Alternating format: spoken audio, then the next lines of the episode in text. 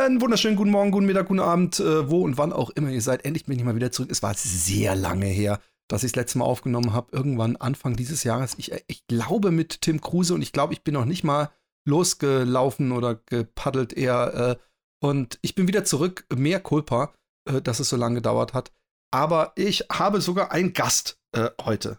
Und zwar, ich höre mich übrigens immer noch so leicht selber, aber ich, ich hoffe, dass das im Nachhinein äh, mein Schatzi RAW-Pod rausschneidet. Äh, äh, oder du deine Kopfhörer ein bisschen leiser machst. Äh, und wer ist der Du? Der Du ist Michael Kolb. Ähm, herzlich willkommen in meiner kleinen, feinen Show. Einen wunderschönen guten Tag. Schön, dass ich da sein darf, soll, können, kann. Soll, wird, wird, äh, lässt leider durchscheinen, dass ich dich gezwungen habe. ja, absolut. Mit dem Messer. Mit dem Messer. Also, ähm, Michael, es ist äh, äh, vielleicht nicht für jeden ein einfaches Thema. Es ist kein einfaches Thema. Man würde es als schweres Thema äh, vielleicht sogar bezeichnen. Aber ich mhm. finde es nicht ein unwichtiges Thema. Und ähm, ich versuche auch äh, selber, äh, weil es ja auch, äh, wir hatten es im Vorgespräch schon darum, ähm, nur weil Menschen Schweres durchleiden oder in irgendeiner Weise mit irgendetwas ähm, Unangenehmen zu tun haben, sind ja weder die Menschen unangenehm, noch äh, muss man die ganze Zeit äh, äh, äh praktisch eine Trauermine aufziehen. Ich versuche, äh, so fröhlich zu sein, wie ich äh, sein kann. Und ähm, ich, ich fange mal damit an, dass ich vor, du kannst mir gleich sagen, wie lange es her ist, irgendwann gesehen mhm. habe, auf, in den sozialen Medien, auf Facebook, oh scheiße, der ist irgendwie krank. Da, da war noch gar nicht so deutlich, glaube ich, was, was los ist. Ich habe äh, erstmal gedacht, oh shit, Covid, ja, weil es war, glaube ich, das, also wie ich es wahrgenommen habe, das erste Mal so ein Foto, wo du im, im Krankenhaus lagst. Dann habe ich gedacht, genau, oh, richtig. Wa was ja. ist los? Äh, dann war das auch wirklich wahrscheinlich das erste Foto. Und, ähm, und irgendwann habe ich mitbekommen, oh shit, äh, äh er hat Krebs. Genau. Und was ja heutzutage sehr, sehr viele Menschen haben und trotzdem hat man es dann doch nie so richtig auf dem Schirm.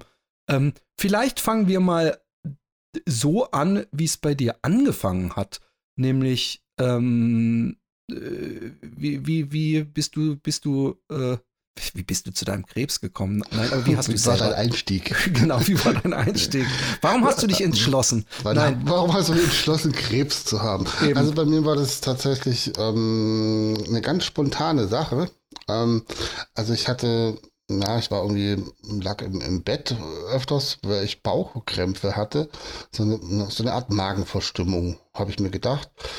Ähm, nun bin ich ja jetzt auch nicht der der sich dann auch mal einen Schnitzel durchgehen lässt. Ähm, deswegen dachte ich ja, vielleicht hast du irgendwas Falsches gegessen oder hast mir irgendeine Allergie entwickelt. So mit fast 40 ähm, kommen ja so die, die Sachen dann. Bin dann zum Hausarzt gegangen und habe mich mal äh, durchchecken lassen. Und dann hat er gesagt, ja, das könnte sein, äh, dass wir da mal einen Allergietest machen müssen. Vielleicht ist es Laktose. Ja, kommt ja so im Alter. Ähm, Gut, dann war ich, äh, bin ich wieder nach Hause geschickt worden, so nach dem Motto, nächste Woche machen wir mal den Allergietest. Ähm, lag dann noch im Bett. Ähm, ich selbst bin Lehrer, habe dann ähm, halt auf der Arbeit angerufen, habe gesagt, Leute, ähm, irgendwie die Woche geht gar nicht, ich habe Magenkrämpfe, mir geht's nicht gut. Ähm, ich gucke, dass ich wieder auf die Beine komme. Ne? So wie man es halt so denkt. Ne? Mhm. Dann liege ich zu Hause ähm, im Bett mit Schmerzen ohne Ende. Also es war so schlimm, dass ich dann auch so, wirklich so hart Schmerzen hatte, dass ich wirklich geheult habe. Ähm, weil ich habe es nicht mehr ausgehalten. Ähm, meine Freundin hat dann, damalige Freundin noch, jetzt Frau, hat dann ähm, den Krankenwagen angerufen und ähm, somit bin ich ins Krankenhaus gekommen und ähm, da war dann gleich CT und Notfall und überhaupt und sowieso. Ähm, mir ist der Blinddarm geplatzt. Oh, okay. Genau, der Blinddarm ist geplatzt. Da habe ich gedacht, okay, wow, ähm, ziemlich krass, weil es war da schon lebensgefährlich. Ne? Also so ein geplatzter Blinddarm. Ja, das ist nicht so toll, wenn sich die Darmbakterien in deinem Innenraum verteilen. Ähm, das ist sehr gefährlich. Da kommen natürlich Herzmuskelentzündungen etc. Ähm, Gut, ich lag dann in, in der, quasi beim, beim Arzt drinnen. Dann hat er mir tausend Sachen erzählt, was er jetzt machen wird. Ich so, ja, mach einfach los. Ähm, ich möchte, dass das die Schmerzen einfach aufhören. Wurde dann ziemlich schnell auch sediert. Ähm, und als ich aufgewacht bin, hatte ich eine riesen Narbe am Bauch, habe ich so abgetastet und dann kam schon der Arzt rein und hat mir dann einfach gesagt, ja, das war ein Tumor. Ja, also das, der Tumor hat quasi diesen Blinddarm abgedrückt und er hat so viel Druck aufgebaut, dass er dann geplatzt ist. Und dann war es so das erste Mal, wo ich gemerkt habe, okay, Tumor, das ist kein Spaß hier gerade. Ne? Haben die, äh, äh ich, ich versuche äh, äh, äh, nur so Gerne ein bisschen, Zwischenfragen. Äh, genau. Haben Sie, ähm, ähm, ich, will, ich, pass auf, ich will nicht meine Geschichte mit deiner vergleichen, weil meine, ich war jung und ich, es war im Nachhinein harmlos und ich glaube auch, dass ich so eine Art jugendliche äh, äh, Mentalstärke hatte.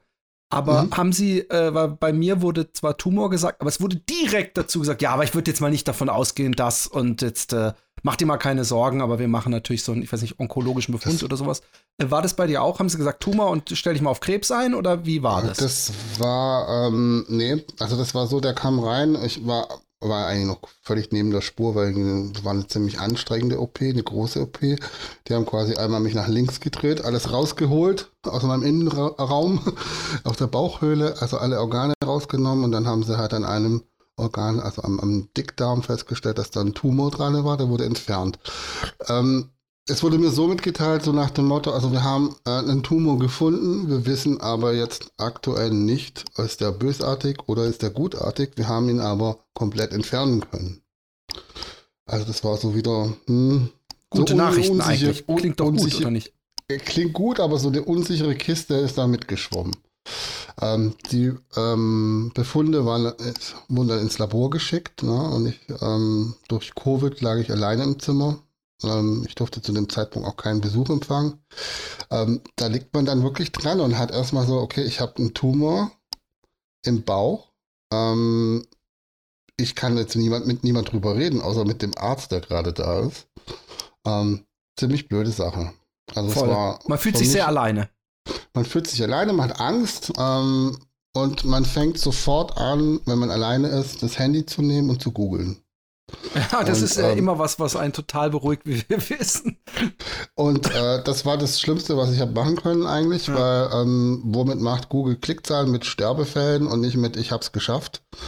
Also sind auch die Seiten oben.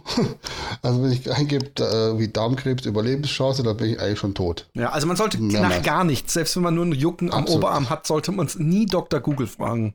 Absolut nicht, aber ähm, in der Situation macht man das, um sich ja. selber zu beruhigen. Guckt dann schon bei Facebook, äh, oh cool, was gibt es für Krebsgruppen und so, ne? Also so guckt man da gleich sich um. Ähm, war für mich ganz arg schwierig, ja. Also das hat dann circa sieben Tage gedauert. Ich muss dazu sagen, das Ganze war im März diesen Jahres, ne? Anfang März. Ähm, Sieben Tage hat es gedauert, bis ich quasi meine, mein Ergebnis hatte. Ähm, und die sieben Tage alleine waren die Hölle. Also ich, gut, ich habe mich sehr darauf konzentriert in dem Moment ähm, auf mobil werden, sprich aufstehen, mal wieder auf die Toilette laufen können, überhaupt stehen können, war ja am Anfang schon mal schwierig, weil ich hatte eine Rückenmark, ähm, Rückenmarksnarkose mit einer Schmerzpumpe und äh, meine Beine waren am Anfang komplett taub. Ich habe gar nichts gespürt. Da habe ich mich halt eher dann auf das konzentriert, die ersten Tage. Ähm, ich war vier Tage noch auf Intensivstation, da war ich ganz alleine. Und ähm, dann kam auch schon die Psychoonkologin rein, ähm, was ich jedem raten würde, auch wenn es in eurem Krankenhaus sowas nicht gibt, ähm, äh, einfach nachfragen. Psychoonkologe ist einfach das absolut Beste in dem Moment. Ähm, es war eine gute Frau, die hat mir dann alles so ein bisschen erklärt, so wie es weitergehen könnte. Was ist Worst Case, was ist gut. Ähm, und da habe ich mich so zum ersten Mal gedacht, ja gut, ähm, es wird bösartig. Ich habe mich darauf eingestellt. Es wird schlimm. Ähm, weil ich dann wahrscheinlich besser fahren kann, wenn es nicht so schlimm ist. Ne? Also habe ich gedacht, also wenn jetzt Krebs, ja, dann ist halt alles voll. Dann hat es gestreut. Ähm, okay, das wusstest du vorher schon. Also, dass die diese, wenn es Krebs ist, dann äh, äh, ist es noch nicht ausgestanden, nur weil sie den Tumor rausgeschnitten ja, haben. Das war für mich von Anfang an schon so ein bisschen, ah, okay, ich habe so eine Ahnung. Ne? Also ich weiß nicht, wo es herkam, ne? aber das habe ich mir so gedacht einfach für mich selbst. Ähm, die ersten fünf Tage gingen dann relativ flüssig rum. Also ich habe mich ähm, konnte dann wirklich auch wieder stehen irgendwann. Ähm, gut, ich hatte überall Schläuche und alles und äh, Untersuchung hier, Untersuchung da. Ähm, ein Bekannter von mir hat mir dann ganz arg geholfen, der arbeitet beim Rettungsdienst, der war ab und zu zu Besuch da. Und er hat dann auch gesagt, stell doch einen Antrag, ähm, dass du Besuch bekommst. Und dann habe ich ähm, mit der, mit der Stationsärztin zusammen haben wir gesagt, habe ich gesagt, also es gibt jetzt zwei Möglichkeiten, entweder meine Frau darf kommen oder ich hüpfe aus dem Fenster raus. Mit einem Grinsen im Gesicht. Dann hat sie mich angeguckt, hat gesagt, sie probiert's. Ähm, und dann war es dann wirklich so, dass meine Mutter und meine Freundin kommen durften.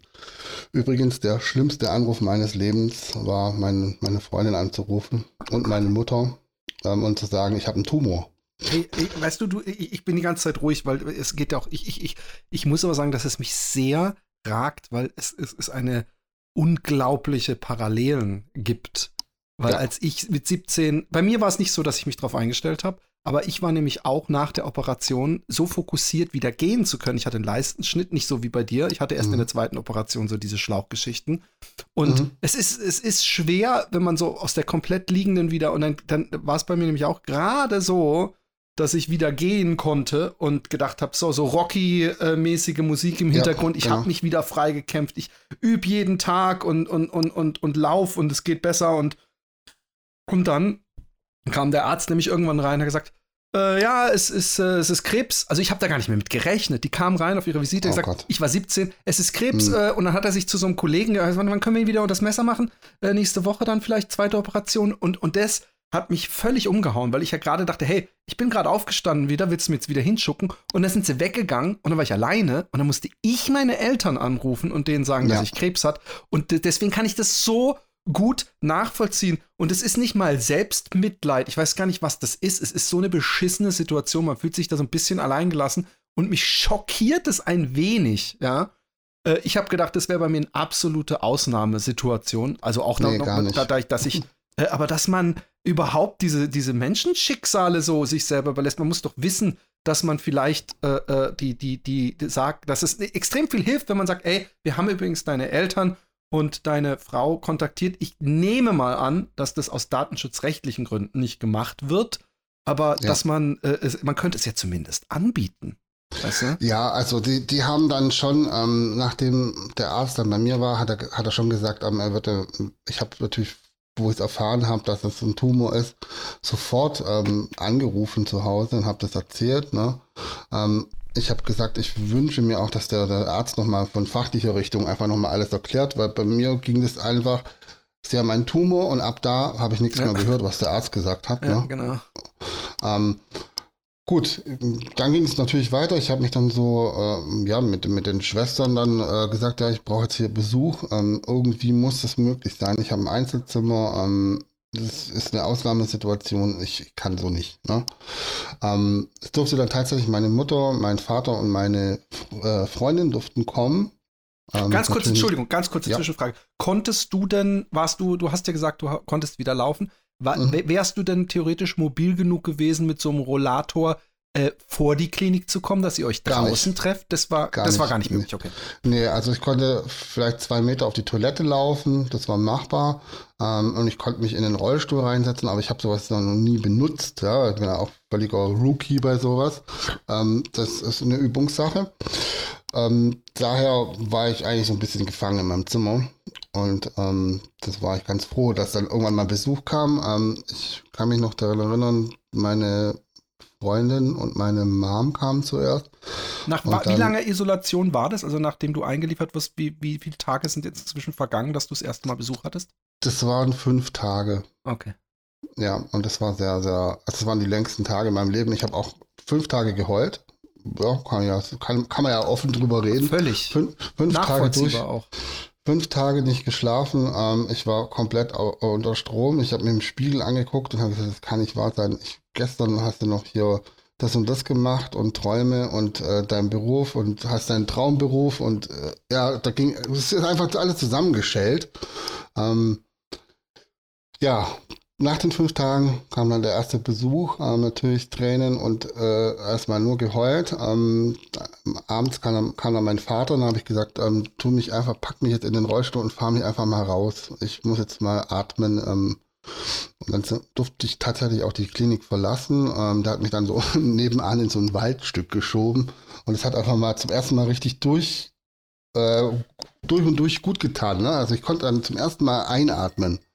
Ich wusste zu diesem Zeitpunkt auch noch nicht, ob der Krebs bösartig oder gutartig ist, aber ich konnte durchatmen. So, okay, ich habe jetzt fünf Tage geheult, jetzt schiebe ich mal alles beiseite und jetzt gucken wir mal vor, wie, was kann ich jetzt machen. Ne? Ähm, genau, der Tag rückte näher. Ähm, der Arzt kam morgens zur Visite und hat gesagt, die Ergebnisse werden heute eintreffen. Ähm, so, okay. Und ab dem Zeitpunkt konnte ich nicht mehr in meinem Bett bleiben. Ich bin im Minutentakt vorgelaufen. Ähm, der Mann hat mich schon an der Schulter gepackt und hat mich wieder ins Zimmer geschoben. Ein paar Mal und hat gesagt, ja, jetzt bleiben Sie mal ruhig. Ich so, ich kann gerade nicht ruhig bleiben. Ich kann gerade nichts machen. Ne? ja. Es steht halt gerade so viel auf dem Spiel bei mir. Alles. Ähm, alles auf dem Spiel, genau. Es kam dann der Arzt rein und hat gesagt, ja, Herr Kolb, wir haben jetzt äh, mehrere Metastasen gefunden in dem Körper. Ähm, Sprich, der Krebs war bösartig. Ähm, befallen ist das Bauchfell und die Leber. Ähm, und die Leber beidseitig, also auf beiden Seiten der Leber. Und das, obwohl ich seit anderthalb Jahren kein Alkohol mehr trinke. Hat mich richtig genervt. Ähm, ja, beide Leberseiten befallen und das Bauchfell. Ähm, sind größere Metastasen und aktuell ist es irreparabel. Das heißt, ähm, wir müssen mal gucken, ähm, bei der nächsten Tumorkonferenz. Also die Ärzte machen immer so eine Tumorkonferenz, ähm, wie wir da jetzt weiter, weiterarbeiten. Diesmal als Information und dann ist er gegangen. Ähm, ich fand es gut von dem Arzt, dass er sachlich blieb und nicht emotional wurde. Und so nach dem Motto, jetzt, was können wir jetzt noch für sie tun, sondern einfach so, hier, dieses Brett, bitteschön. Also ich fand es in dem Moment richtig. Ja.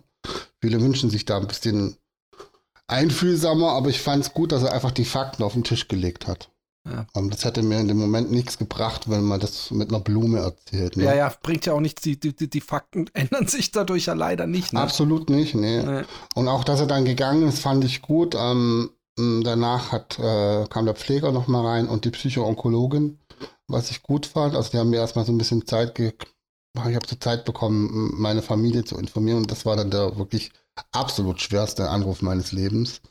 Zu Hause anzurufen, zu sagen, hey, ich habe Krebs und ähm, aktuell nicht heilbar. Und ähm, das, war, das war wirklich ganz arg schlimm. Ähm, gut, dann lag ich dran, Darmkrebs mit 38 Jahren, ähm, der bösartig war. und so. Ähm, ja, hast du vorher äh, dich mit Krebs beschäftigt oder hast du nie, äh, Fälle? Nie. Und Darmkrebs sagt dir dann wahrscheinlich so viel wie mir jetzt. Also es ist halt ein Krebs, der wahrscheinlich am Darm ist. Und das war's. Das ist ein De äh, Krebs, der am Darm ist. Ähm, er wird nicht erkannt. Das ist ein ganz gemeiner Krebs. Ähm, er, ja, man hat, ich hatte auch keine Tumorschmerzen oder so. Es gibt ja viele Leute, die merken so irgendwie einen Knoten, so beim Abtasten, beim Duschen, wenn man sich eincremt oder wie auch immer, merkt man ja so, ah, irgendwas stimmt da nicht. Da, da, da ist irgendwas. Ich habe gar nichts gemerkt, wirklich überhaupt nichts, bis zwei Wochen vorher, bis ich Bauchschmerzen hatte. Absolut, mein Leben war in Ordnung, ähm, mein Stuhlgang war geregelt, ich hatte keine, keinerlei Schmerzen. Ne? Und das war das, äh, was mich so, so gefuchst hat an der ganzen Sache. So, der hat sich gar nicht angekündigt, der Arsch. Der war einfach, einfach da und war schon bösartig. Ähm, sie haben dann auch eine, es gibt auch so eine Satellitenaufnahme, also das, ich weiß nicht, wie diese, diese Testung genau heißt. Da werden quasi ähm, Stücke vom, vom, von dem Tumor eingeschickt. Ich glaube, Satellitenuntersuchung und da konnte man dann feststellen, dass es auch nichts äh, Vererbbares war, ne? Mhm. Weil ich habe mir dann auch gleich gedacht, scheiße, ich habe Krebs, äh, was ist mit meinem Vater, mit meinem Opa, mit meinem Bruder, meiner Schwester, oh mein Gott. Ne? Mhm. Ähm, es ist nichts vererbbar. Ähm, ich habe einfach Pech gehabt ja. in dem Fall. Ähm, genau. ich habe dann überlegt, ja, hättest du mal vor zwei Wochen mm, oder vor zwei Jahren oder wie auch immer mal gucken lassen, aber äh, da kann ich mir jetzt aufregen noch ein Nöcher. Ähm, es ist jetzt, wie es ist. Ähm, es wurde dann auch gleich am gleichen Tag gesagt, ähm, wahrscheinlich wird es darauf hinauslaufen, dass sie eine Chemotherapie machen müssen. Und äh, wenn man nie Erfahrungen hat, dann verbindet man mit Chemotherapie, okay, ich bin jetzt so wie so ein, ah, wie kann man das sagen, wie bei der Bibel in so einem Dorf, wo die Kranken sind, ja, die, die, die, die. Hast schwarz unterlaufene Augen, eine Glatze und, und ja, äh, genau. den Pesthauch so, des Todes um dich rum.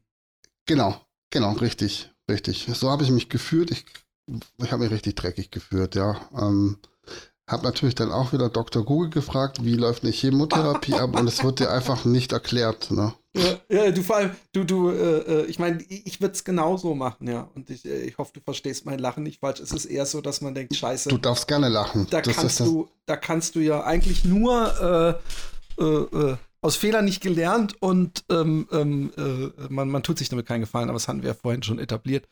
Ähm, aber da stand gar nicht, ich weiß nicht, ich, ich, mein erster Impuls wäre jetzt auf YouTube äh, nach Erlebnisberichten äh, äh oder Blogs zu gucken, ja. um, um ja. praktisch dann, dann nicht nur über, sondern von, weißt du? Ja, ist ganz arg schwierig. schwierig. Ähm, wenn man was findet, sind es meistens Frauen, ja, die mit Brustkrebs, weil das doch relativ sehr verbreitet ist. Also jede achte Frau in Deutschland hat Brustkrebs. Oder jede siebte Frau, ich glaube, jede siebte Frau war es sogar. Krass. Ja, ähm, von dem her ähm, findet man, wenn man so über Krebs googelt und Chemotherapie, findet man meistens Frauen. Ich habe ähm, mir sehr schwer getan, mal einen Mann zu finden, ähm, der mal über seine Erfahrungen berichtet.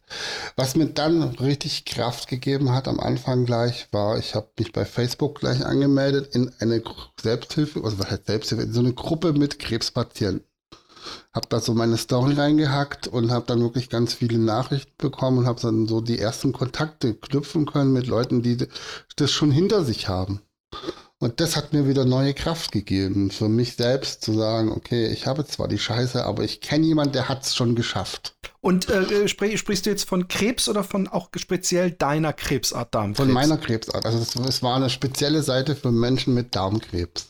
Und jetzt ist, ist eine, eine, eine, dumme Frage, aber es gibt ja eigentlich keine dummen Fragen. Ähm, ja, nee, ähm, aber in dem Fall kommt sie von einem Dummen, aber äh, du, du hast gesagt unheilbar, ja. ja ähm, und du hast jetzt aber dann gesagt von Leuten, die haben es überlebt.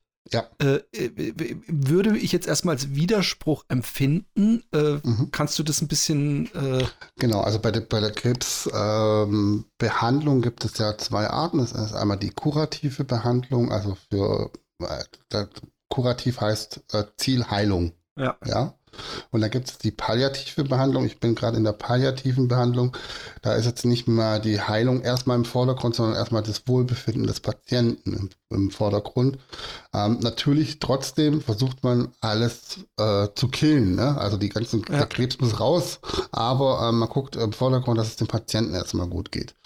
Ähm, bei mir ist es immer noch so, ich bin immer noch in der Palliativbehandlung, sprich der Krebs ist ähm, nach aktuellem Stand könnte man mich jetzt nicht unter das Messer legen und das alles rausschneiden, ich wäre gesund. Ne? Geht nicht. Ja. Ähm, meine Krebs hat eine Mutation, das nennt sich BRAF-Mutation. Ähm, das heißt, der Krebs, den ich habe, der ist sehr aggressiv und teilt sich schnell. Also ein Krebs ernährt sich ja dadurch, dass er sich schnell teilt.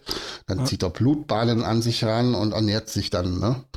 Und so wächst dieses Geschwür dann in einem voran. Und ähm, ja, so ist noch der aktuelle Stand bei mir. Ähm, was aber niemals heißt, dass aus Palliativ irgendwann die Kurativtherapie wird. Okay. Kann es das denn? Ja, ja. Also, also ist unheilbar äh, äh, äh, praktisch, wenn man jetzt am, in dem Wortsinn mhm. spricht, äh, äh, nicht komplett zutreffend. Nee, unheilbar heißt zum jetzigen Zeitpunkt. Was in einem halben Jahr ist, kann dir keiner sagen, ja. Also ich kann in zwei Monaten äh, Chemotherapie, bei mir war es ja so, ich habe jetzt ähm, sechs Zyklen hinter mir. Die Hälfte der Metastasen ist, äh, also die, die Metastasen sind um die Hälfte zurückgegangen schon. Super. Ja. Das heißt aber nicht, dass ich jetzt morgen wieder arbeiten gehen kann und gesund bin und äh, yippie sondern das heißt, ähm, die Therapie war die richtige Form und mein Krebs hat darauf angesprochen. Was übrigens auch heutzutage, ja, ähm, und ich weiß nicht, äh, äh, äh ob du da, gerade wenn du dich dann ins Internet gestürzt hast oder in Facebook-Gruppen, ja. heutzutage ist, ist wir sehen es bei Covid, die, die äh, Missinformation unglaublich groß. Äh, ergo, äh, ich erlebe es immer wieder, dass die Pharmaindustrie praktisch so als das Böse hingestellt wird äh, so, so, auch wenn ich natürlich nicht widersprechen will, dass es da durchaus hm. teilweise sehr pekuniäre Interessen gibt, die, die durchschlagen und, und man manchmal denkt, ging es nicht äh, anders oder so weiter. Aber ähm, dass das praktisch Chemotherapie als das, das noch schlimmer als jeder Krebs bezeichnet wird, schlechter für den Körper und so weiter. Und äh, behauptet wird, dass die Leute durch Chemotherapie sterben. Und äh, dass natürlich eine Menge Scharlatane auf einen zukommen und sagen, hey, hier, äh, äh, wir haben äh, die und die Behandlung. Ich reg mich immer auf, wenn Menschen, ja. und ich, ich kann doch meine Fresse nicht halten, ist generell ein Problem von mir, aber wenn Menschen in, in sozialen Medien äh, die, irgendein angebliche äh, aus äh, irgendwie in, hier im Regenwald dieser Arzt, aber das will die Pharmaindustrie geheim halten. Ich sage immer, Leute, wenn es ein krebsheilendes Mittel gäbe, das ist übrigens auch ein, eine Verschwörungstheorie, die, die man immer wieder hört, die Pharmaindustrie hat äh, kurative Medizin, aber sie äh, will sie nicht verkaufen, weil sie können mit äh, Chemo mehr Geld machen. Denke ich mal, wer glaubt wirklich, dass man ein krebsheilendes Mittel äh, auf den Markt bringen könnte und nicht äh, so wie Pfizer mit ihrem, äh, äh, wie heißt es nochmal, ähm, ihrem Pimmel-Ding da, ja, ja, ja. sofort der biggest player on the planet wäre. Also das ist auch so unlogisch, ja. diese Denke. Aber, aber ja. gab's da, bist du da, hast du da, weil, weil du hast ja auf jeden Fall die richtige Entscheidung gemacht, wir auch sicher jetzt bestätigt mit dem Rückgang. Aber hast du da Erfahrungen gemacht in der Zeit, dass äh, Leute, die es ja nicht böse meinen, aber die, die gut gemeint, die irgendeinen Scheiße andrehen wollen? Habe ich gemacht, ja. Also ich mache da jetzt mal kurz Eigenwerbung. Ich habe eine, eine Instagram-Seite, die nennt sich Krebslogbuch. Ähm, habe ich erst so nach einer Zeit angefangen, ähm, weil es mir selber gut tut. Das ist meine Eigentherapie, das öffentlich zu machen ähm, und mit Leuten in Kontakt zu treten, Aufklärungsarbeit zu leisten. Ähm, dadurch habe ich ähm, ziemlich viel kennengelernt. Ich habe auch ähm, von einigen Leuten gehört, ja, nimm doch, es gibt doch äh, Methadon. Also es gab ja diesen Skandal, ich weiß nicht, ob der das bekannt ist, das hat eine Ulmer Wissenschaftlerin festgestellt, dass ähm, Krebszellen auf Methadon ansprechen, also dieses Mittel, was eigentlich mhm. Heroinabhängige bekommen. Ne? Mhm. Ähm, dazu gibt es auch eine, eine Facebook-Seite, da habe ich auch mit vielen Leuten schon gesprochen. Also du meinst ansprechen, äh, äh, sterben? Nee, das heißt, ähm, zusätzlich zu deiner ähm, Chemotherapie wird dir Methadon verabreicht. Ähm, da Methadon ähm, quasi so ein Wirkverstärker ist für deine Chemotherapie. Mhm. Und das hat bei vielen Leuten schon geholfen. Es hat eine Ulmer Wissenschaftlerin hat es gemacht, ähm, war dann auch kurzzeitig in, in, den Medien und wurde dann sofort gekillt quasi von den, von den Leuten, weil es heißt, es gibt keine Studien, Blödsinn. Ja. Gibt aber Ärzte, die mittlerweile damit arbeiten. Ja, das war für mich auch so, okay, wenn gar nichts mehr hilft, dann frage ich doch mal meinen Arzt, ob er mir, noch, äh, ob er mir Methadon gibt. Ähm, Habe ich auch gemacht. Und der Arzt hat dann gesagt, ja, also jetzt warten wir erstmal ab mit äh, den normalen Mitteln, weil Methadon ist natürlich, es macht natürlich abhängig ohne Ende. Ne? Ja, und war, gesagt, klar, ich habe schlimmer auch als Heroin, habe ich gehört. Ja, genau. Richtig. Und da hat er gesagt, er hat ähm, sowas schon gemacht, er hatte aber nachher eher nicht das Problem, dass das die Chemotherapie nicht gewirkt hat, sondern dass die Patienten danach methadonabhängig waren. Das war eher so sein Problem, gerade bei Jüngeren.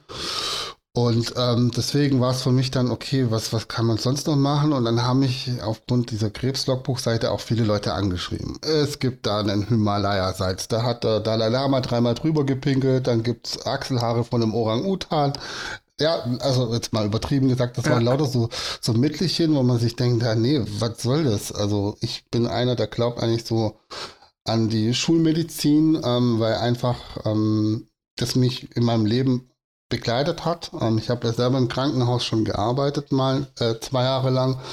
Daher ähm, war ich diesen Hokuspokus habe ich gar nicht an mich rangelassen. So, Zumal, man, man, muss ja auch mal ja. wirklich in die Bresche, ich möchte, äh, Entschuldigung, äh, ja. Ähm, Äh, Schulmedizin heißt nichts anderes als wir sind offen für alles und wenn ja. etwas wirkt und wir können das in irgendeiner Weise nachbauen, äh, äh ja, dann, ja. dann machen wir das. Und natürlich gibt es immer wieder Menschen, die zum Beispiel Krebs bekommen und den ganzen Tag Karotten essen und bei denen bildet sich der Krebs zurück, was aber nichts mit den Karotten zu tun hat und die ja. dann durch die Welt laufen und sagen, Karotten essen heilt Krebs. Deswegen, ich nehme das ja denen nicht mal übel, aber es wird so getan, als ob die Schulmedizin nur schneidet und Chemie in einen reinschüttet. Das ist natürlich Humbug. Die, die Schulmedizin hat, es gibt so viel äh, schulmedizinische Medikamente, die ihre Wirkstoffe aus der Natur nehmen, dass das dieses, dieses Ding so, ey, ihr seid gegen alternative Medizin. Nichts ist so offen für alles wie die Schulmedizin. Ja, das Absolut. muss man mal kurz sagen.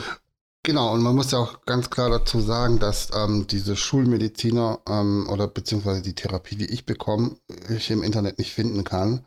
Aber diese Scharlatane mit einem anderen Grusch, die haben so ein großes Sprachrohr durch Social Media, ähm, dass diese normale Behandlung gar nicht erwähnt wird im Internet. Ne? Also ja. wenn ich google Alternativmedizin, da kriege ich 400 äh, CBD-Öle und dies und da ja. und Zell und jenes. Und jeder versucht dir was anzudrehen und ich habe von Anfang an gesagt, ich nehme gar nichts, ich vertraue meinem Arzt. Ähm, ich gehe da jede Woche zum Gespräch hoch. Ähm, wir haben ein sehr gutes Verhältnis und ich habe zu ihm gesagt, also er, er, hat mir, er hat sich selber dann zum Schluss auf die Schulter geklopft und hat gesagt, wow, ich bin begeistert, wie gut die Chemotherapie bei dir anschlägt. Ich muss mich gerade selber loben, dass wir das so äh, richtig gewählt haben. Ne? Ja. Und ähm, das ist so ein System, wo ich mir sage, da fühle ich mich wohl. Ähm, da, da werde ich nicht zu irgendeinem ähm, Medizinmann gehen.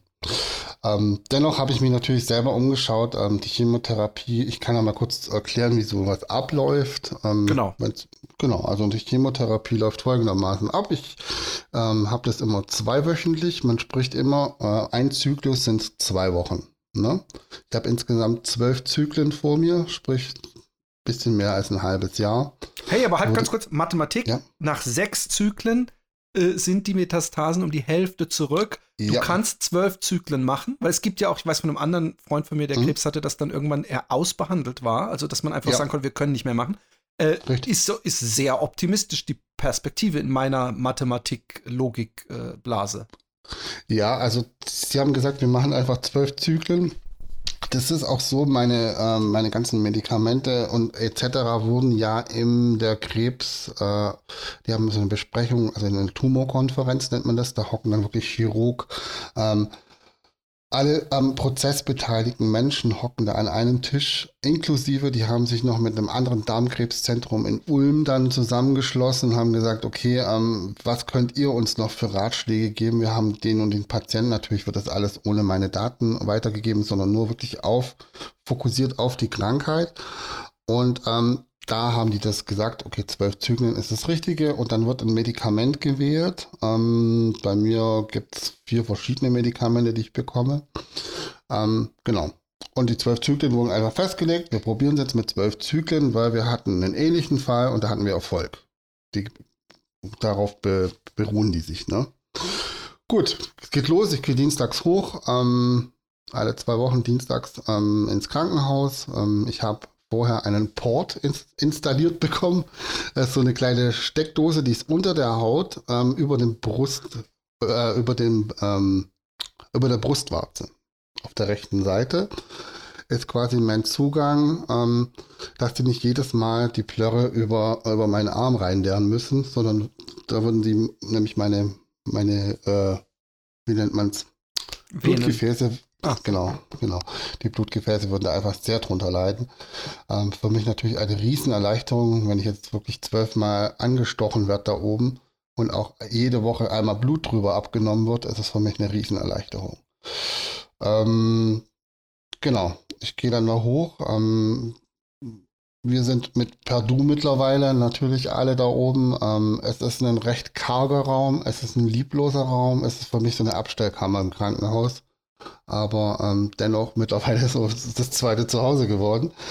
Ähm, da stehen dann im Halbkreis aufgestellt sechs Stühle und da darf man sich dann einen raussuchen. Ich habe immer so meinen Standardstuhl, da kriege ich gut Luft. bei mir ist immer sehr warm ähm, bei der Chemotherapie, was ungewöhnlich ist. Den meisten Leuten ist kalt. Sorry. Ähm, genau, da lege ich mich in den Stuhl rein, da kommt der Pfleger und dann kriege ich erstmal, ähm, wird der Port quasi angestochen und ich kriege einen Zugang über die Hand, über den rechten Arm nochmal, über die Armbeuge. Ähm, da sie bei mir festgestellt haben, dass die Verträglichkeit recht gut ist, können sie gleich zwei Suppen auf einmal reinleeren. Genau, dann kriege ich da meine Immuntherapie, die erste Chemotherapie. Ähm, man stellt sich so vor, ich liege da in einem ganz gemütlichen Kinosessel und äh, über mir hängen fünf oder sechs so Capri-Sonnen und das läuft alles in mich rein. So wie wie lang dauert dieser Vorgang? Der Vorgang dauert circa ähm, zwischen vier und fünf Stunden. Okay, also ja. man nimmt sich einen Laptop oder einen iPad oder irgendwas. Ich habe immer mein Genau, iPhone, Podcast hören oder ja, äh, irgendwann fängt man an, mal Filme zu schauen oder, ne, oder unterhält sich mit dem Nachbarn, ist auch schon vorgekommen. Dann liegt man da oben, genau, und dann bekomme ich, ähm, was ich sehr, sehr gut fand, ähm, die, eine Pumpe mit nach Hause. Also es ist so eine Flasche, na, wie kann man das ungefähr vergleichen mit so einer 05er äh, Getränkeflasche, so Plastikflasche, ne? so, so ungefähr die Größe hat es. Und in dieser Flasche ist ein Ballon drin und der Ballon leert sich langsam. Also der steht unter Druck natürlich, der Ballon. Und er leert sich langsam und gibt mir die Chemotherapie ab. Diesen Ballon bekomme ich äh, an meinen Port angeschlossen mit einem Kabel. Das hänge ich mir dann um den Hals quasi, dieses Ding. Und dann darf ich nach Hause gehen. Ähm, und das läuft 48 Stunden in mich rein. Sprich, ich bin dann zu Hause ähm, bei meinen Liebsten und kann die Chemotherapie daheim über mich ergehen lassen und muss nicht wie andere ins Krankenhaus gehen während der Zeit. Ähm, Bis auf die vier Stunden am Anfang. Bis auf die vier Stunden am Anfang, genau. Weil das, da kommt halt auch Cortison und Cortison ist immer so eine, so eine Sache, da hat es mir auch schon mal den Kreislauf zerlegt. Deswegen ist es gut, dass es da oben ist, ne? Und, und äh, äh, kannst du vielleicht mal, weil, weil äh, äh vielleicht hilft es ja auch Menschen, die dann irgendwann ja. mal in die Situation kommen, ähm, wie muss man sich das vorstellen? Fängt, äh, äh, ich weiß zum Beispiel von Schmerzmitteln, was natürlich was anderes mhm. ist, die mich übrigens in meiner Krebszeit eine Suchtkrankheit bei mir getriggert haben, die ich bis heute habe. Aber ähm, äh, mhm. äh, da spüre ich richtig so eine Wärme, die so vom, von der Hand, da hatte ich so einen komischen, auch so einen Zugang, äh, ja. äh, so hoch äh, steigt. Und ich gebe davon aus, dass du die, sowas auch bei deiner ersten Operation hattest. Bei meiner zweiten Operation war sowas ähnliches, wie du bei deiner ersten hattest, also mit mhm. richtig scheiße fühlen, ja, und großer Bauchoperation und so. Und ähm, muss ich mir das dann so vorstellen, dass das praktisch dasselbe in, in andersrum ist, dass man richtig merkt, wie, wie praktisch so äh, der, der, die, die, die, das Unbehagen durch den Körper fließt oder der Schmerz oder die, die, die, dass man sich übel fühlt? Oder ist es erstmal einfach nur absitzen und es kommt dann Tage später? Ähm, also bei mir ist es so, ähm, sobald es angestochen wird, habe ich schon mal, also bei mir ist ich bin zwar von oben bis unten tätowiert, aber ich bin nicht der Nadelmensch. Ich brauche das nicht unbedingt. Aber ähm, es fühlt sich am Anfang gleich an, ah, wie, wie kann ich es vergleichen? Wenn du, hast du schon mal Bon geraucht? Aber hallo. okay. Also wenn man an der, ja. Und Früher dann fängt, viel, seit, ich glaube seit 20 früher, Jahren nicht mehr. Ja. Ja, ich auch Oder nicht. länger äh, noch. Ich habe ich hab, ich hab da zweimal dran gezogen und dann hatte ich dann im der Hinterkopf, ja, wenn man so den Hinterkopf anfasst, fühlt sich pelzig an. Und so fühlt sich das an, also wie wenn sich so von hinten so ein Schatten an dich ranlegt, ja, wie wenn Venom dich von hinten angreift. Okay. So hört sich das. Ja. So kann man sich das vorstellen. So ein Kribbeln, das so am Kopf anfängt und es breitet sich über die Schultern aus, geht dann über den ganzen Körper und dann hockt man dran und ist einfach nur platt. Also das ist wie wenn dir einer mit der Spritze die Energie aus dem Kopf saugt. Also ich habe teilweise, da habe ich Filme angeguckt, da oben im Krankenhaus und ich wusste nicht mehr, welchen Film ich angeguckt habe, weil du einfach neben der Spur bist. Aber das ist dann praktisch ja einfach erstmal äh, nicht falsch verstehen, aber das klingt nicht so schlimm, wie ich es mir vorgestellt hatte. Nee, weil ich habe gedacht, Schüttelfrost, Übelkeit, Schmerzen, aber das klingt mehr so wie halt sehr neben der Spur sein. Ich bin einfach müde. Ne? Also okay. es fühlt sich so ein bisschen an. Ich, ich vergleiche es immer, wenn man früher auf einer 99 Cent Party war und hat den ganzen Tag Jägermeister getrunken, kotzt dreimal, schläft zwei Stunden und dann wacht man auf. So dieses Okay, ist jetzt nicht so geil. Dieses eklige Katergefühl. So. Okay. Man, einmal so ein bisschen flau im Magen. Ähm, man hat Kopfschmerzen, man ist sehr lichtempfindlich. Man mag so Flackern auch nicht. Also beim Fernsehen gucken merke ich so langsam, so nach einer Stunde, oh Gott, jetzt kriege ich Kopfschmerzen. Ähm, ja, das ist so, so ein Dauergefühl, was, was einen halt auch über die ganze Zeit begleitet, über die zwei Tage. Ähm, bei mir waren es dann noch, ähm, was ganz extrem bei mir dazu kam, waren Schlafstörungen. Also ich konnte dann die erste Zeit konnte ich gar nicht schlafen. Also da war eine Woche, wo ich so gut wie gar nicht geschlafen habe, weder tagsüber noch nachts. Und da hat man dir auch nicht angeboten, irgendwas dafür zu geben? Ähm, doch, ich habe dann ähm, ein Schlafmittel bekommen, das habe ich probiert, habe aber davon ähm, ziemlich starken Durchfall bekommen, was natürlich auch nicht so ideal ist während der Chemo. Ähm, habe dann davon abgelassen und habe dann über die Krebsgruppe ähm, und über Social Media dann mit äh, mehreren Leuten Kontakt gehabt, die haben, machen eine Cannabis-Therapie ähm, und sind damit sehr zufrieden. Ähm, ich muss dazu sagen, ich habe am Anfang circa sechs, sechs, Tabletten am Tag genommen. Also äh, Kopfschmerzen, Übelkeit, Schwindel, Schlafmittel, dies, das, Sodbrennen. Ne? Also so durch die Bank, sechs, sechs Mittelchen. Habe ich dann, äh, dann habe ich die äh, Cannabis-Therapie angefangen und seitdem nehme ich gar nichts mehr. Absolut, ich bin tablettenfrei ähm, die ganze Zeit über und das Einzige, was ich mache, ist abends vorm Schlafengehen mit so einem Verdampfer mir eine Cannabisblüte reinzuziehen und ich werde müde. Ähm, ich werde nicht high, sondern ich werde müde und ich werde dämmerig und ich kann schlafen und ich kann gut schlafen und meine Laune ist im tausendmal besser. ähm, also von dem her habe ich mich selbst geheilt, indem ich gesagt habe, ich probiere mal so eine, so eine Therapie aus. Ähm, Natürlich in Absprache mit den Ärzten, also mit Onkologe, Psychoonkologe. Nicht, dass es da irgendwelche Wirkungen aushebelt, das will ich ja nicht. Ne? Mhm. Genau, das sind so meine, meine, meine kleinen Helferchen. Ähm, trotz allem habe ich während der Chemo ähm, trotzdem dieses Gefühl der Müdigkeit, ähm, dieses Gefühl der Schlappheit, energielos. Also ich muss mich wirklich zwingen aufzustehen, muss mich zwingen zu essen. Ähm, Genau, aber das sind wirklich alle, alle Nebenwirkungen.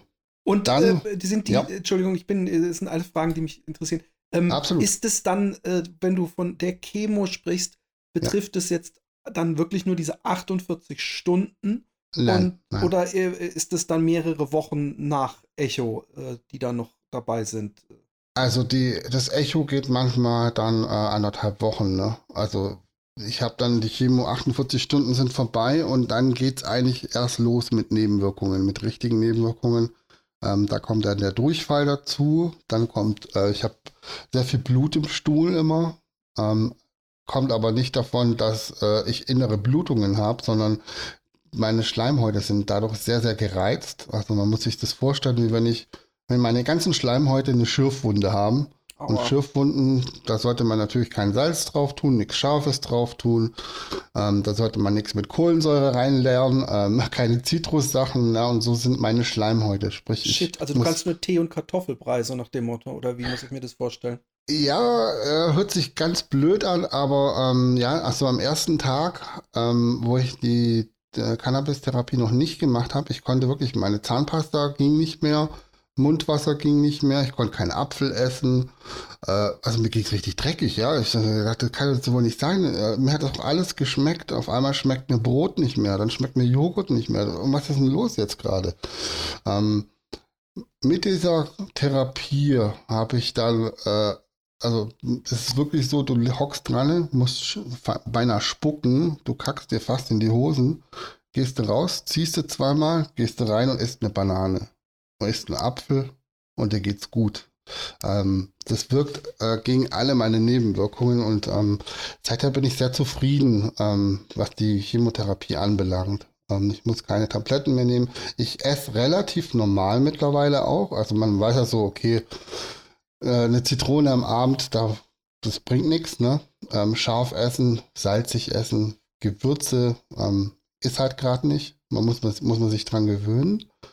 Aber ähm, ich, ich kann, ähm, kann auch mit meiner Freundin mal zum Chinesen gehen zum Beispiel, ne?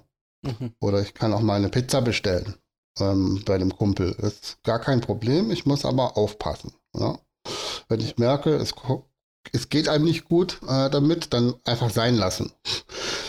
Ähm, Ganz kurz, ähm, ähm, äh, weil es dir, glaube ich, auch ein Anliegen ist, habe ich zumindest so empfunden, ja. Ähm, letztens äh, bei einer Diskussion, an der wir beide äh, teilhabten. Mhm. Ich habe am Tag vorher, ja, ähm, äh, auf so einer komischen Seite, zu der mich mal jemand eingeladen hat, hat irgendjemand äh, ein, ein, ein Bild gepostet. Äh, warum ist das noch erlaubt, äh, äh, obwohl es nachweislich, was weiß ich, wie viele Millionen Menschen jedes Jahr tötet? Dann sagen wir eine Zigarette. Und dann mhm. sah man unten drunter ein Foto von einem brennenden Joint. Aber das hier noch immer verboten, obwohl es keinen einzigen Toten äh, jemals nachweislich gab. Und dann habe ich geschrieben, okay. Leute, äh, Rauch, alles, was man verbrennt, ist Kanizo äh, äh, äh, äh karzinogen, weil ja. Teer entsteht. Und das zu verbreiten, halte ich, ich bin auch für Legalisierung, aber solange man Gras raucht, ist dieses Ammenmärchen, dass es nicht krebserregend wird, nicht nur falsch, sondern das Gegenteil ist der Fall. Cannabis ja. ver verbrannt ist noch mal krebserregender als dieser äh, als Tabak, ja. Es mag den Leuten nicht schmecken, aber ich wurde dann komplett auf dieser Seite, nicht ein Mensch hat mir beigepflichtet. Alle haben gesagt, äh, das ist doch. Dann habe ich Studien gepostet, ja, mhm. äh, von, äh, äh, von auch von Lungenstiftungen, also wo man wirklich nicht behaupten kann, dass da der böse Pharma, äh, was weiß ich, was hintersteht. Genau, und trotzdem, und trotzdem wollten sie es nicht glauben. Und ich, ich möchte nur kurz aus meinem Leben, ich, ein, ein Freund von mir, äh, der ist mit ich glaube, 51 gestorben. Der hat im Coffeeshop gearbeitet.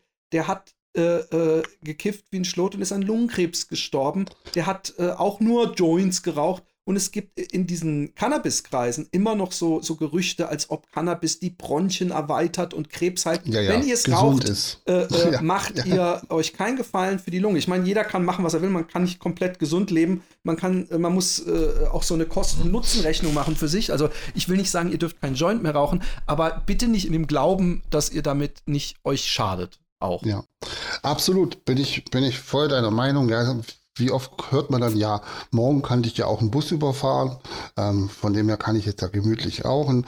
Das sind alles, äh, ich bin, ich rede gerade als Ex-Raucher, also ich habe wirklich, ähm, ja, ich war gut dabei, ich habe Zigaretten halt geraucht bis zu meiner OP, ab da habe ich gesagt, nie wieder rauchen, habe das dann sofort abgebrochen alles. Mm, und äh, lebe seitdem rauchfrei, muss ich sagen. Ähm, was ich mache, ist wirklich dieses Verdampfen von, von Blüten ähm, ich hätte jetzt zwei Möglichkeiten. Ne? Also ich könnte jetzt entweder sagen, okay, ich nehme ähm, sechs Medikamente am Tag, die durch meine Leber gehen, die voller Metastasen sind, durch meinen äh, Darmschleim heute, die voller Metastasen sind. Ähm, oder ich kann was einnehmen, das meine Schleimhäute im Mund aufnehmen. Ne? Also mhm. die zwei Möglichkeiten habe ich. Und ich habe mich jetzt für das weniger, für mich persönliche Übel entschieden und fahre fahr damit sehr gut.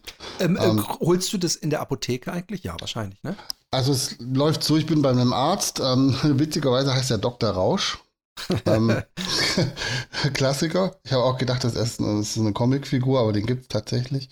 Ähm, und über diesen Arzt, ähm, mit dem, da bin ich, ähm, muss ich alle zwei, drei Monate hin dann wird besprochen, ob, ob die Wirkung noch da ist, ob das gut tut, ob ich ein anderes Präparat brauche, ob ich mehr brauche, ob ich weniger brauche. Bekomme dann das Medikament per Post zugeschickt mit so einem Ident-Verfahren und kann dann online quasi das bestellen für mich selbst. Genau. Es wird nämlich im Schwabenländle, ist, ist, ich habe mal eine Doku drüber gesehen, ja. eine, wird, wird dieses Cannabis, äh, das Medi-Cannabis angebaut. Und äh, ja. es ist, äh, bin, bin sehr froh, dass inzwischen die Möglichkeit äh, besteht, äh, nicht, dass das natürlich kein Problem wäre, sich selber irgendwo Gras zu suchen, aber da ist halt die Reinheit nicht äh, garantiert und das ist bei diesen ja. Produkten garantiert. Übrigens wieder mal ein Argument für die Legalisierung des Cannabis in meinen Augen, weil da ist das dasselbe der Fall, dass Beimischungen und so weiter äh, da genau. auf dem, auf dem äh, Schwarzmarkt sind, sage ich mal. Ich, genau, also ich sage auch, äh, warum nicht legalisieren, wenn aber vorher so ein bisschen ähm, Aufklärungsarbeit geleistet wird, was meiner Meinung nach noch nicht so der Fall ist. Nichtsdestotrotz ähm, ist es für mich selber natürlich ein Kampf. Ich muss es selber bezahlen, also es übernimmt die Krankenkasse nicht. Wir haben jetzt zwar einen Antrag gestellt, ähm, ich war auch ähm, gestern zufällig, ähm, war ich gestern bei einem äh, Neurologen und der hat gesagt, ja, tut uns leid, aber ich kann Ihnen da jetzt auch nicht weiterhelfen, äh, weil Sie haben ja keine neurologische Erkrankung. Dann sage ich, ja gut, äh, ich habe halt einfach Krebs. Ähm, also was muss jetzt noch kommen? Ja, irgendwelche Spastiken werden damit behandelt. Äh, erfolgreich, hat er gesagt, aber bei mir gibt es keinen Indikator, da es ja auch Schulmedizin gäbe. Ne? Mhm. Also ich könnte ja auch sechs Tabletten nehmen am Tag. Ja? Ich habe mich ja dafür entschieden, das nicht zu machen. Und ähm, deswegen übernimmt das die Krankenkasse bei mir nicht. Aber ich habe gesagt, das ist mir egal. Ich werde das weiterhin, weil es mir gut tut, so handhaben. Jetzt fragen bestimmt alle, was es kostet. Ich zahle ca. 200 Euro im Monat für meine Therapie extra dazu. Ja, aber das ist einem ja sein Wohlbefinden wert. Das, äh, da, ich habe in guten Absolut. Kieferzeiten mehr Geld ausgegeben. ja, genau. Ähm, genau, ich denke, wir brauchen jetzt ja nicht die genau. ganze Zeit über, über dieses genau, wir reden äh, weiter, Thema wir reden. Weiter, sorry. Wir reden, wir reden weiter. Ähm, was für mich so, ähm, ja, was viele Leute mich so gefragt haben, auch wie hat denn deine Umwelt reagiert? Ähm, wie hat denn deine Arbeit reagiert? Wie haben deine Freunde vor allem reagiert? Ähm, da muss ich dazu sagen, ich hatte den, ich erzähle es immer wieder so gerne, ich hatte den besten Anruf meines Lebens. Ähm, mein bester Kumpel ruft mich an und sagt, hey Kolbe, ähm, kurze Frage, ich würde dich ja voll gern besuchen heute Abend, aber lohnt sich das jetzt eigentlich noch oder äh, bist du dann schon tot? Das war aber ein und Scherz, ich, hoffe ich. Ja, natürlich. Okay, gut, gut. Aber und gut, das, hab, das, das, das, findet man selten ja. in dem Fall, dass Leute noch den ja. Humor behalten. Das finde ich ja gut. Ich habe mich totgelacht. Also ich habe Tränen geheult, wirklich also aus Verzweiflung, Freude, Spaß. Das war so ein toller Anruf, weil wir sehr äh, schwarzen Humor haben. Und ähm, das ist auch der Weg, den ich jetzt beschreite ähm, seit dem Anruf. Ähm, für mich kann ich viel besser damit umzugehen, umgehen, wenn ich ähm, alles absolut mit Humor sehe. Ich kann ähm, nichts mehr ernst nehmen was meine Krankheit gerade anbelangt, natürlich die Fakten, ne? aber wenn ich drüber rede, denken viele, sagen wir, oh, der hat, hat der Schnupfen oder hat der Krebs? Der redet da so locker drüber, aber das ist so eine, so ein, ich würde nicht sagen Selbstschutz, das ist eine Selbsttherapie, wenn man drüber lacht. Genau. Und ähm, das kann ich jedem auch raten. Also wir haben wir haben eine WhatsApp-Gruppe, da sind zwei Mädels dabei mit Krebs, ähm, da ist noch jemand dabei mit Krebs und, und wir, wir lachen uns tot jeden Tag, ja. Guck mal, meine Haare sind ausgefallen. Ja, geile Frisur. Oh, ich habe wieder Augenränder. Guck mal, ich habe wieder äh, Marmelade ins Klo gefeuert und so. Ne? Also da wird wirklich, das wird alles beim Namen benannt und ähm, es werden Witze drüber gemacht und du fühlst dich verstanden. Ich könnte solche Witze jetzt mit niemand machen, der jetzt äh, einen Fuß gebrochen hat, sondern das kann man wirklich nur mit Krebspatienten machen, ne? Ja, ja, ja, ja. Und ähm, die Umwelt reagiert sehr, sehr verhalten drauf. Ähm, ich hatte auch viele Freunde, die haben ähm, sich erst nach zwei, drei Monaten gemeldet und haben gesagt, sie wussten nicht, wie sollen sie mit mir jetzt reden.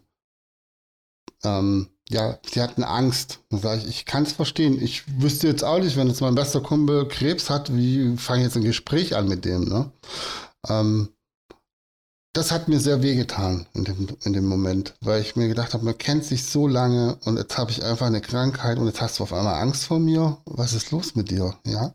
Ich glaube, die Menschen haben Angst, was Falsches zu sagen. Absolut. Und, und, und ja. das, äh, äh, ich habe das äh, damals ja auch teilweise erlebt und äh, äh, das ist ein komisches Gefühl, wenn man zusätzlich ja. zu einer Krankheit noch wie so ein Stigma hat, dass man denkt, Richtig. Die, die Leute äh, weichen einem aus, so als ob man irgendwie den Tod mit sich äh, wie so eine Wolke rumschleppt und, und mhm. niemand will sich, will sich äh, äh, anstecken.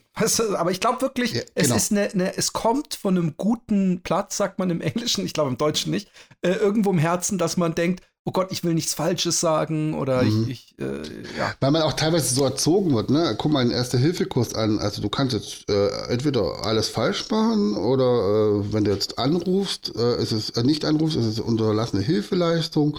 Also so, so war es bei mir damals. oder wenn du, da kannst du ihn töten und aufpassen, hier beim Helm abnehmen. Man ist in Deutschland so ein bisschen immer auf Vorsicht, du machst was falsch getrimmt.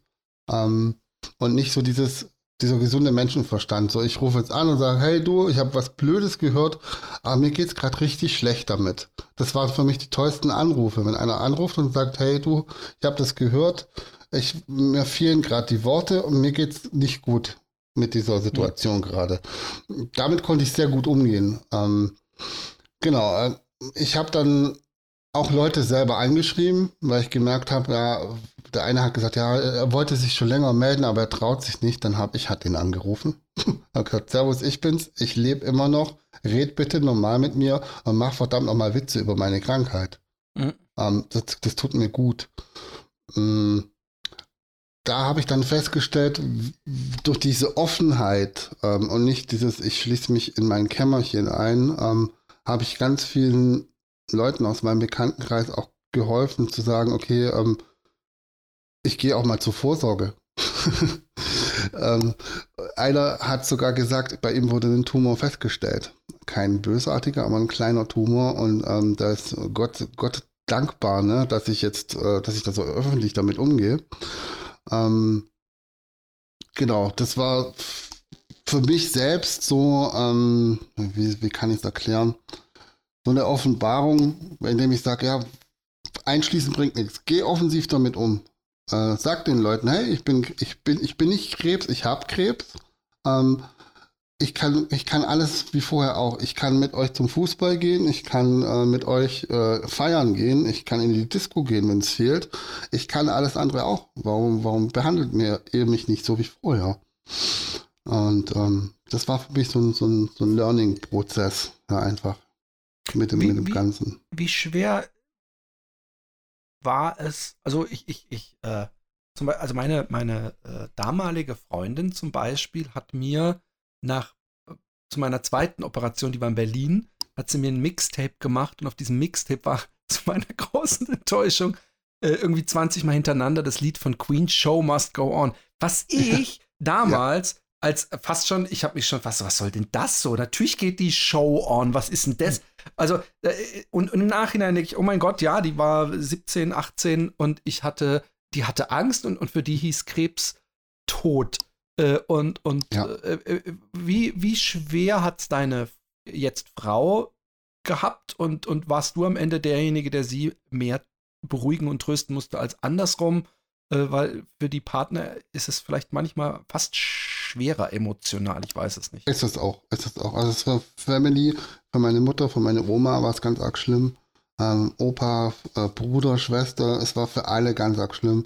Meine Freundin leidet mehr darunter wie ich muss ich ganz klar sagen. Mental, körperlich bin es ich, aber ähm, mental, ist, sie geht auch zur Psychoonkologin, weil ich gesagt habe, ähm, wir lassen uns äh, jetzt da nicht unterbringen, äh, untergraben, wie auch immer. Ähm, du brauchst Strategien, ähm, um damit umzugehen und ich auch. Und die haben wir beide nicht. Ich bin kein Profi. Das ist mein erster Krebs, ne? Ähm, ich bin, bin kein doch, Profi bei sowas. Amateur. Ja, ist, ist echt so. Und ähm, ja, dass man sich da einfach schnell auch Hilfe sucht und ähm, das war, war ganz wichtig. Es gab auch Tage, ähm, es gibt Tage, da, da, da, da laufe ich lachend durch die Stadt, ne? Es gibt aber auch Tage, da hocke ich äh, heulend im Bett und weiß nicht mehr, wo oben und unten ist. Und diese Tage muss man halt auch lernen. Und ähm, da wieder rauszukommen ähm, mit einer Freundin, die auch trauert, ist ganz arg schwierig. Ne? Also da hockt man sich dann beide in den Armen und äh, heult quasi den ganzen Tag und denkt sich, scheiße, scheiße, wie kommen wir da beide jetzt wieder raus?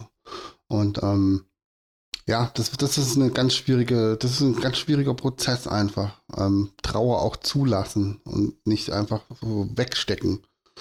Ähm, vor allem als Mann, ja, wenn man dann immer sagt, ja, ich bin eh der, der coole Macker, ich habe eine Tätowierung und ich bin geil und äh, alle kennen mich als starken Menschen und nicht als den emotionalen. Ähm, da so ein Band zu brechen, ist schwierig. Ja, voll, voll, voll. Absolut. Und, und auch zu sagen, so zu Leuten, wie geht's dir damit? Ja, wie soll es mir gehen? Ganz ehrlich, frag dich mal selber, wie wird's dir damit gehen? Ja, ich wäre ganz traurig. Ich so, ja, ich bin auch traurig, aber ich kann nicht den ganzen Tag heulen. Damit komme ich nicht weiter. Und ich bin auch der festen Überzeugung, und da können mich jetzt alle Mediziner in, in Boden diskutieren. Ich glaube, die Einstellung bei dem Krebs ist die Hälfte der Miete. Voll, voll. Ja. Ich, ich, meine im Nachhinein, dass ich das damals alles so gut gepackt habe, weil ich, also ich, ich ganz ehrlich, ja, ich habe ich hab teilweise gedacht, geil, ich muss die zentralen Klassenarbeiten nicht schreiben.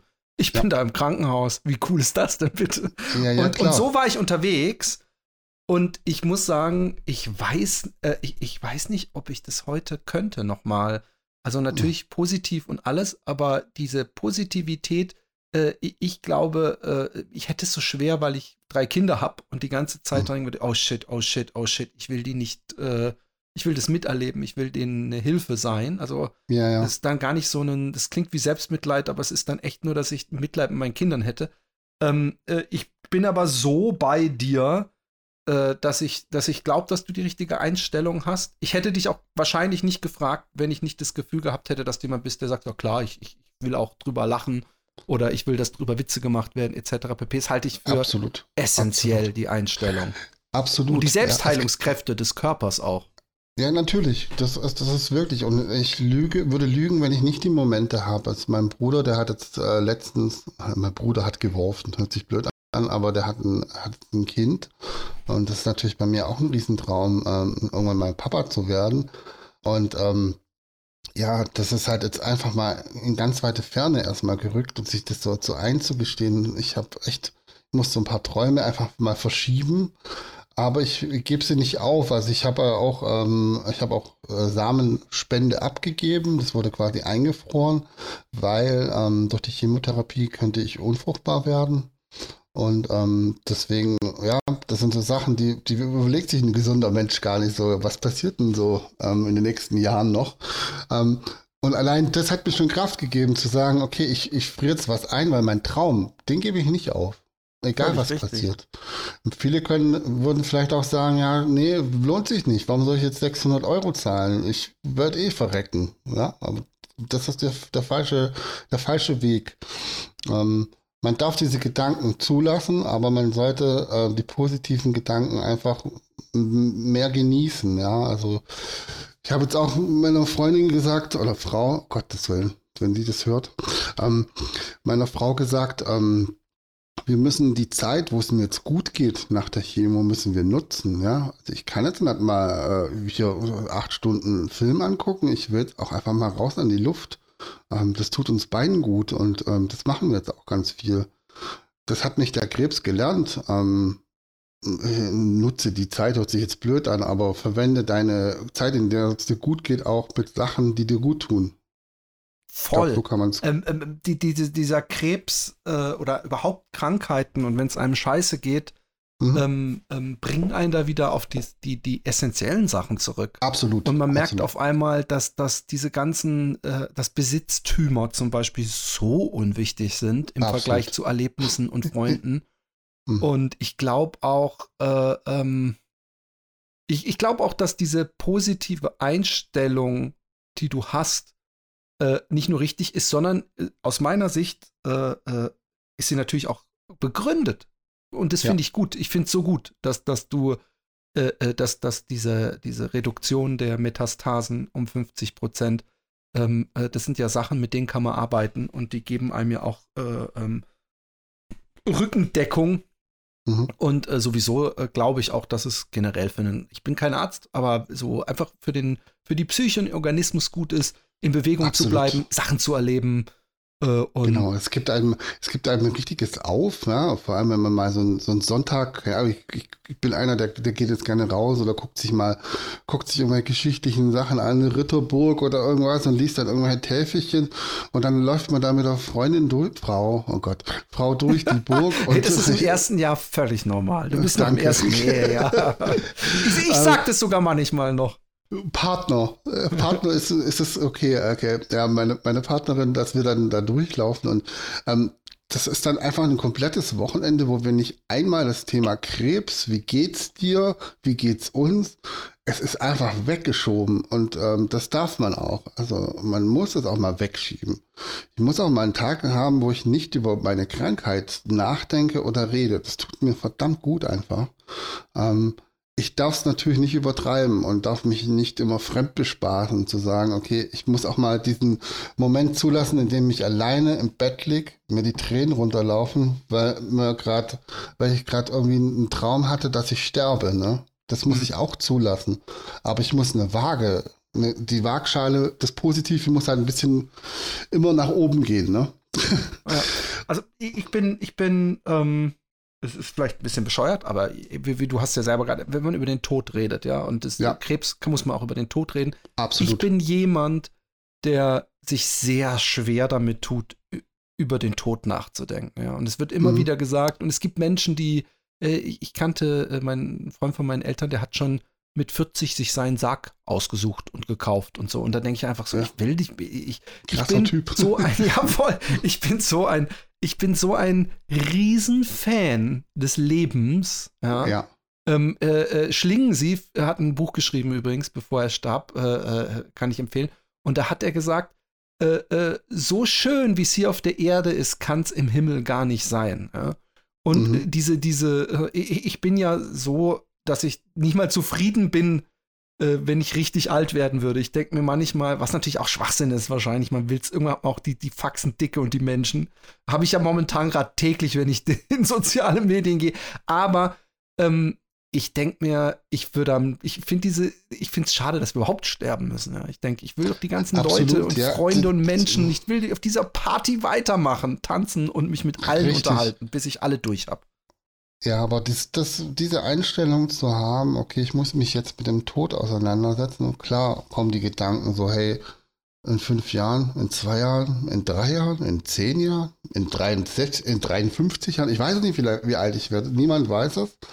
Ähm, ich bin auch jetzt nicht der Typ, der jetzt sagt, okay, ich muss jetzt unbedingt äh, Fallschirm springen, da muss ich an äh, irgendeiner Brücke ein Schloss hinmachen, ähm, dann muss ich noch einmal dies machen und noch einmal das. Das ist meine, habe ich gleich gesagt, das werde ich im Leben nicht machen, weil ich werde diesen Krebs bekämpfen und ich werde siegen und ich kann mir Zeit nehmen. Ich habe Zeit. Und das muss ich mir immer wieder selbst sagen. Zu sagen, ähm, egal was passiert, ich werde kämpfen, ich werde gewinnen und ich werde mir die Zeit schön machen. Und ich werde jetzt einen Teufel tun und jetzt, okay, ich muss jetzt spontan äh, einmal mit einem Mann rummachen oder sowas. Keine Ahnung. So, okay, das muss ich alles auf meiner inneren Liste noch abhaken. Okay, interessant zu wissen, was auf deiner inneren Liste steht, Absolut, aber jeder, steht, ich bin da völlig drauf. Ich bin da völlig tolerant, drauf. du musst dich nicht schämen. mir ist gerade nichts anderes eingefallen, nee, nee, aber klar. du weißt, was ich meine. Ja, ja, so eine so Bucketlist. Maschinengewehr. Ne? Ja. Nee, das ist alles so, wo ich mir denke, nee, das brauche ich nicht. Ich habe in meinem Leben ganz viel erleben dürfen. Ich würde, wenn jetzt der Deckel zugeht, trotzdem Grinsen drin liegen, weil das haben manche äh, in fünf Leben, könnte sie nicht erleben. Ähm, ich habe schon sehr viel richtig gemacht in meinem Leben, äh, auch viel falsch gemacht, definitiv. Aber ähm, ich muss jetzt einfach meinen Fokus auf, ähm, ich werde gesund legen. Und ähm, die Marschrichtung ist vor, vor und nicht zurück. Ich finde, es sind äh, fast, äh, äh, um, um das Gespräch abzuschließen, die perfekten Schlussworte.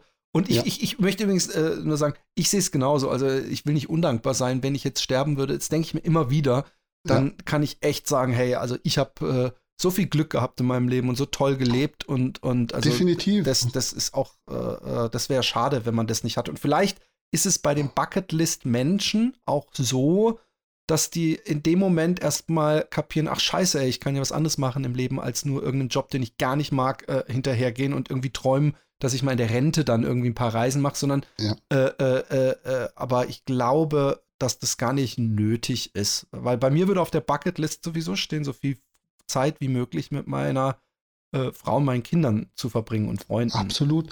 Ja, man muss sich ja auch mal, keine Ahnung, also wenn man groß wird heutzutage und in diesem Insta-Lifestyle, Facebook, ähm, ich bin toll, ähm, da mal hinter die Kulissen guckt, es muss nicht immer das perfekte Essen an einem Strand in Las Vegas sein.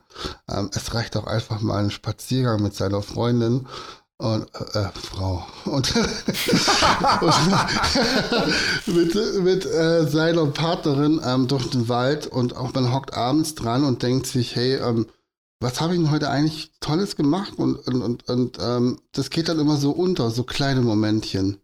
Und das muss man sich immer wieder vorholen, zu sagen, hey, wenn mir jetzt einer fragt, was hast du heute gemacht? Ja, heute habe ich gechillt. Nee, nee, du hast nicht gechillt. Du hast eine halbe Stunde mit deinem Hund gekuschelt. Das war total toll. Ähm, ja. Das muss man so lernen. Und das habe ich dadurch wirklich gelernt. Zu sagen, ähm, ich habe nicht einfach nichts gemacht, sondern ich habe irgendwas Cooles heute erlebt und, und das muss ich jeden Abend, bevor ich ins Bett gehe, dann mache ich so ein kleines, so ein kleines Feedback meines Tages und das tut mir dann immer so verdammt gut. Nicht zu sagen, hey, heute war alles beschissen, ähm, sondern es war irgendwas Kleines, war doch gut. Ja. Du hast die richtige ich Einstellung. Gekackt, ich habe zwar Blut gekackt, aber das dreilagige, dreilagige Klopapier, das riecht aber auch fein. Ja, so, so, so dieses. Völlig ja, richtig. Hört sich voll dumm an, aber damit komme ich sehr gut durch den Tag.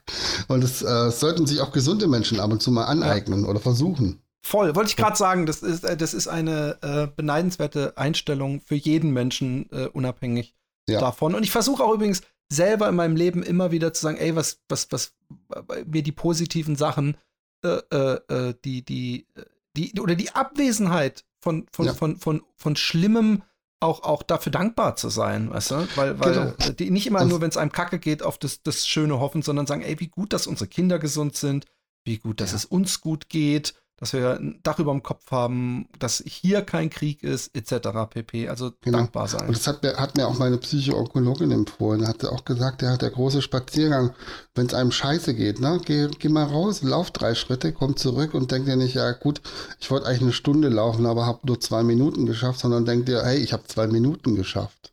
Weißt du, wie ich meine? Genau. So dieses, äh, ja, kann ich jedem mal empfehlen zu probieren. Ähm, und damit, damit lebt sich um einiges leichter und nimmt viel, viel Druck raus. Auf Instagram Krebslogbuch.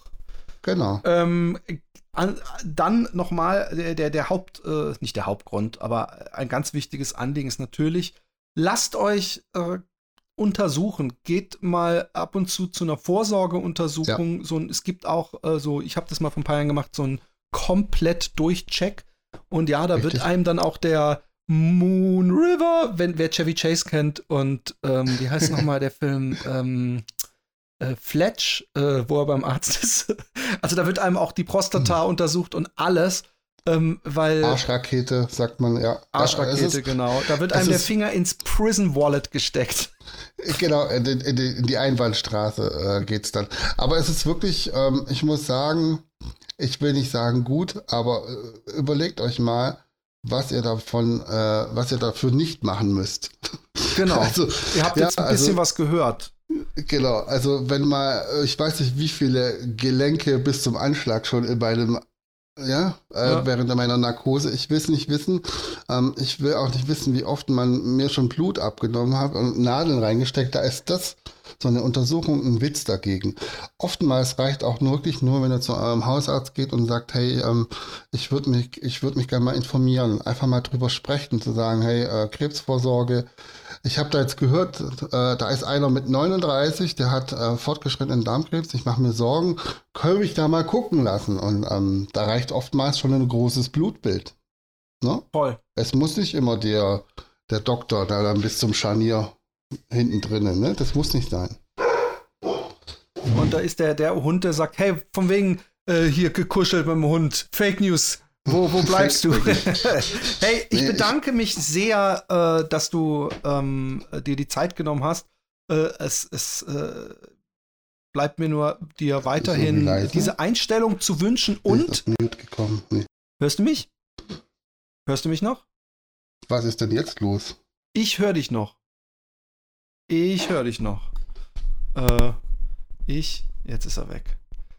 Okay, ähm, er ist weg. Ähm, ich äh, wünsche ihm hier nochmal alles Gute äh, für die Zukunft und ähm, danke, dass ihr zugehört habt. In diesem Sinne, tschüss.